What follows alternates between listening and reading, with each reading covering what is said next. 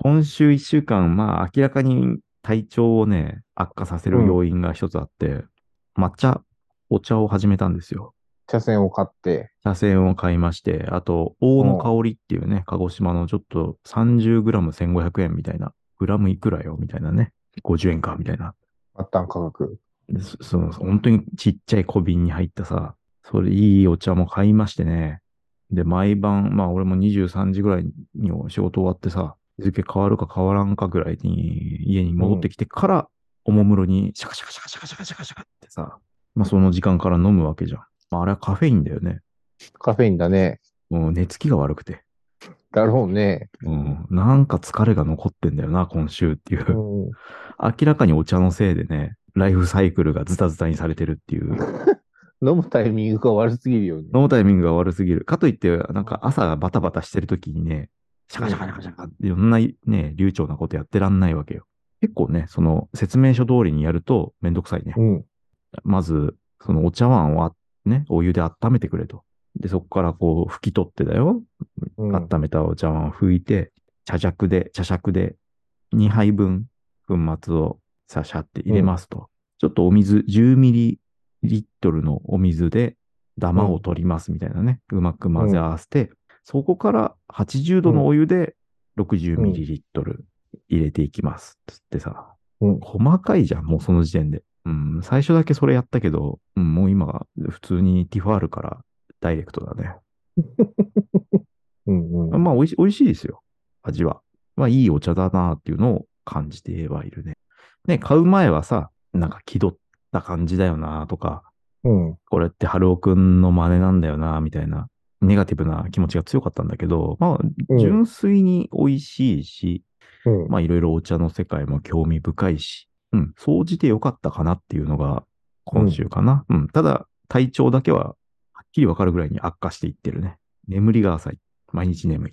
だからあれじゃないね。牛乳入れて抹茶ミルクにして飲みゃいいんじゃない？ああ、そうね。抹茶ラテみたいなね。何もタブーはないわけで。そうだね。どう楽しもうっていうのはね。どう楽しもうがね。うん。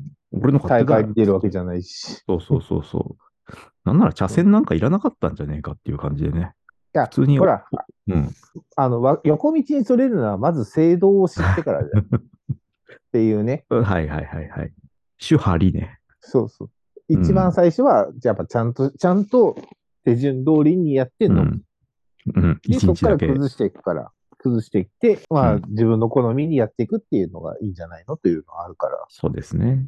お茶の世界もさ、本当に興味深くて、和倉天心、茶の本っていうのがあるんですけどね。まあ、それも読みまして。まあ、その茶の本っていうのは、例えば、ニトペ稲造、牛道、内村勘三、代表的日本人とかね。ああいう明治のさ、ちょっと日本が開かれてきたときに、外国人に向かって、対して日本の文化ってこうですよっていうのを説いたときの、その三大書物がそれなんだって。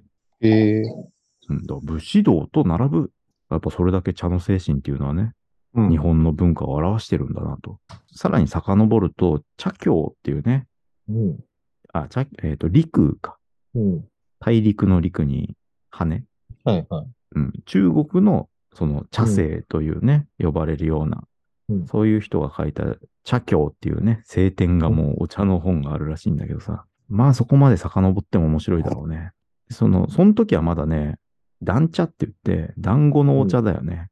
その、蒸した茶葉をこねて、うんそれって何っていう、美味しいのっていうさ、うんお茶なのっていうレベルのものなんだけど、ちょっとその辺までね、いけたら面白いよねっていう。え、蒸すの？ね、見たことないじゃん。ないね。何それっていう。中国の中でももうすでに段階的には、団茶っていうのがまず第一段階であって、えー次抹茶があって、丸めた団茶、泡立てて飲む抹茶。えー最新はやっぱりもう煎茶なんだよ。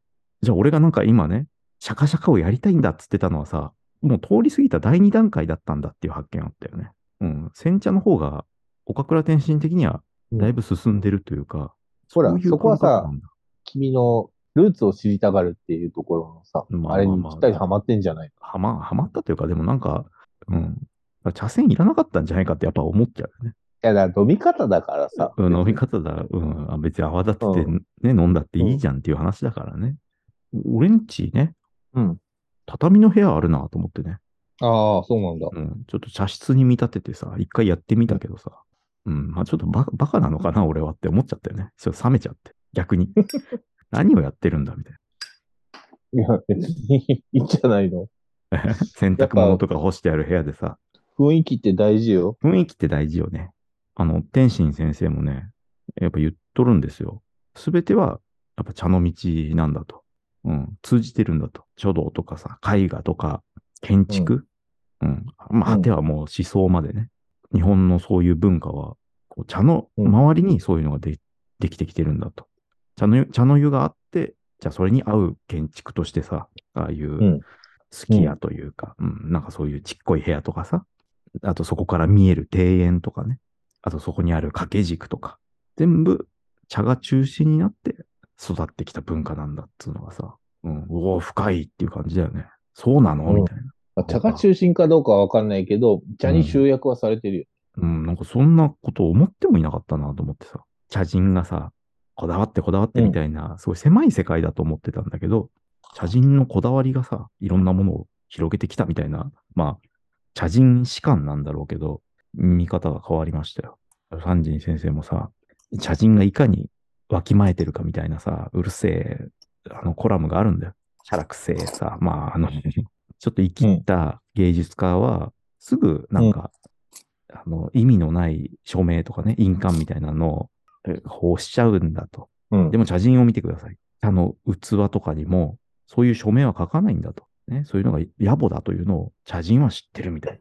そういう話をね、ロサンジン先生書いててね、うんこの感覚こそ素晴らしいんだっていうことをね、言っててね、うん。うんうるせえなと思いながらさ、でも、ああ、そうなのっていう深まりました。この秋にね、また教養が。これ嬉しいことですよ。